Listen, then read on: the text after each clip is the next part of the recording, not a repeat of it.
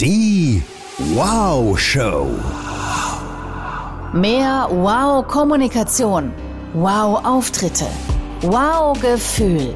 Mit Executive Coach, Speaker, TV und Radiomoderatorin Sabine Altena. Und du hast gerade noch gefehlt. Komm rein.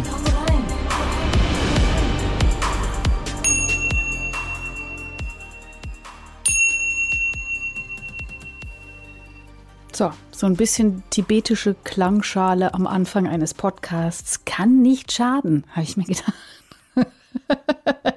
Gerade jetzt zur Faschingszeit. Ist eigentlich Fasching? Haben wir Fasching? Ich äh, kriege ja gar nichts mehr mit hier mit Corona.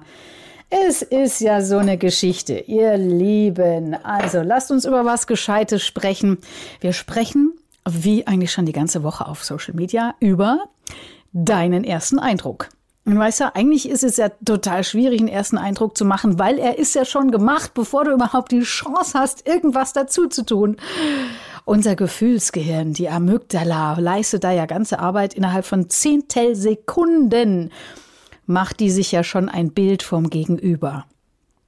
Gleichzeitig kannst du das Bild natürlich auch von äh, Hundertstel Sekunde eins an so einrichten, dass dein Gegenüber bzw. dessen Amygdala sich das richtige Bild macht.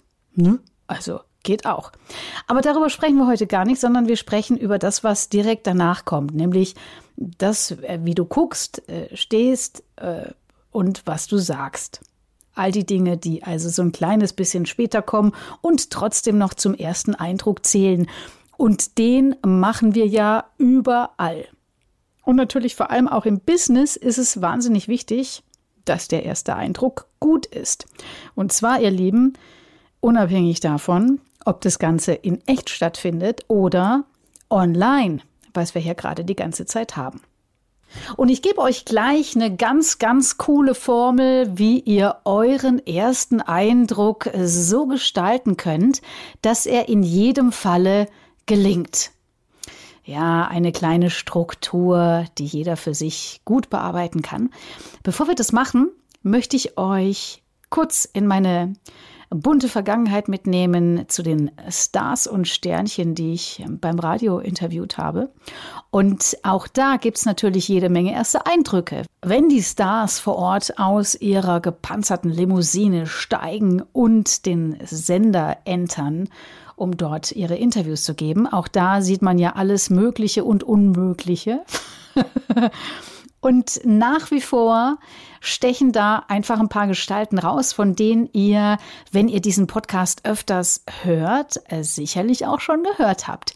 Nach wie vor the absolute number one of all first impressions, die einfach besten ersten Eindrückler sind für mich immer noch Lionel Richie und Brian Adams.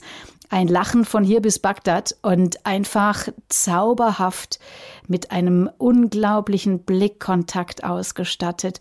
Auch die ganze Gestik einnehmend, vertraut, herzlich, wunderschön. Du hast sofort das Gefühl, du bist seit mindestens 25 Jahren mit ihnen befreundet und das hilft natürlich extrem dabei, gut ins Gespräch zu kommen. Oh, wer ruft da an? Äh, Nepo Fitz ruft an. Nächste Woche hört ihr den Kabarettisten Nepo Fitz hier, Sohn von Lisa Fitz. Und den rufe ich jetzt schnell zurück. Und dann bin ich auch schon wieder gleich da. So, da bin ich auch schon wieder. Es geht um den ersten Eindruck und das, was ihn am Anfang wirklich unwiderstehlich macht.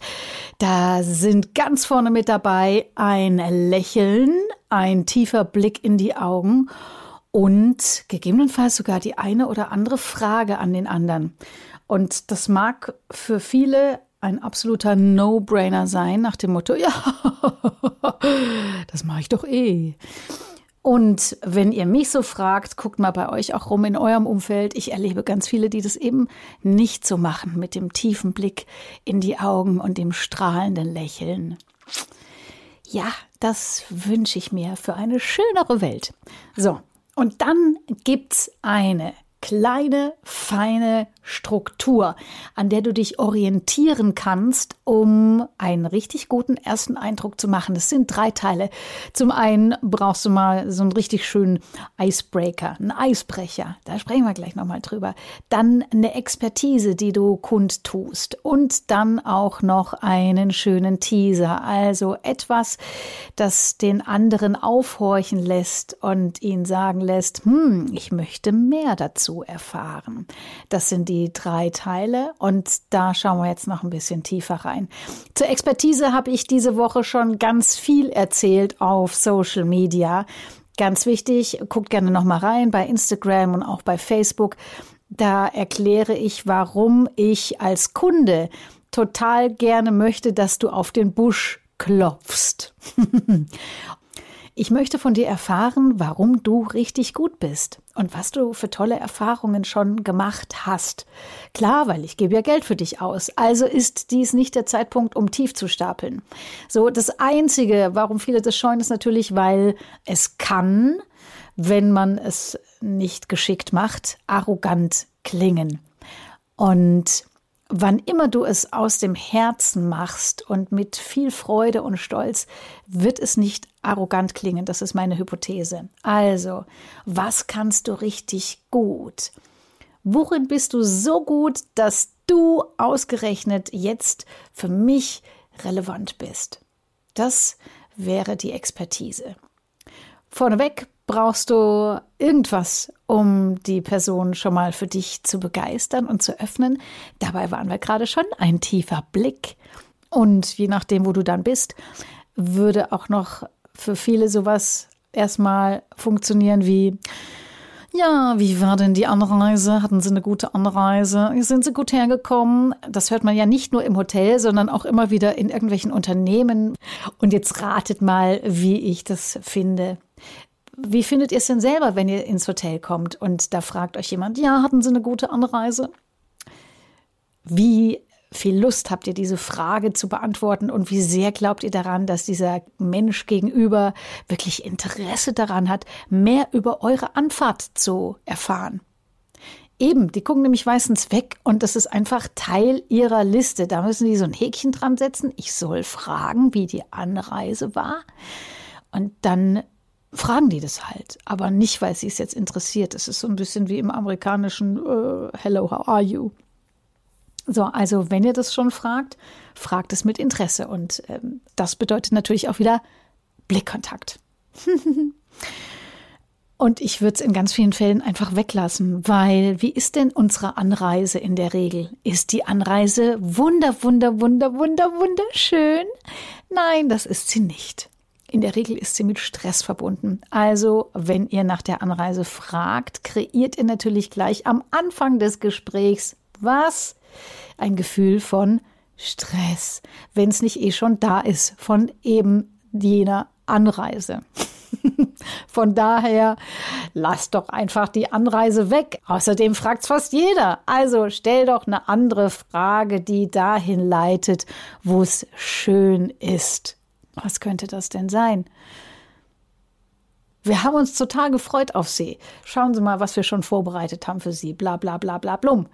Und dann geht's direkt ins Thema. Oder ja, Sie kommen ja aus München, auch eine wunderschöne Stadt. Ein bisschen Smalltalk, immer noch total einfach, aber ihr merkt schon hin zu einer guten Energie und nicht zu den Dingen, die möglicherweise schlecht laufen. Schön auch, wenn man sagt, ja, in München ist es ja gerade ganz schrecklich. Ne? Da schneit's ja ohne Ende. So viele Verkehrsunfälle habe ich gelesen. Ha, also dann ist auch eine schöne Energie gleich im Raum.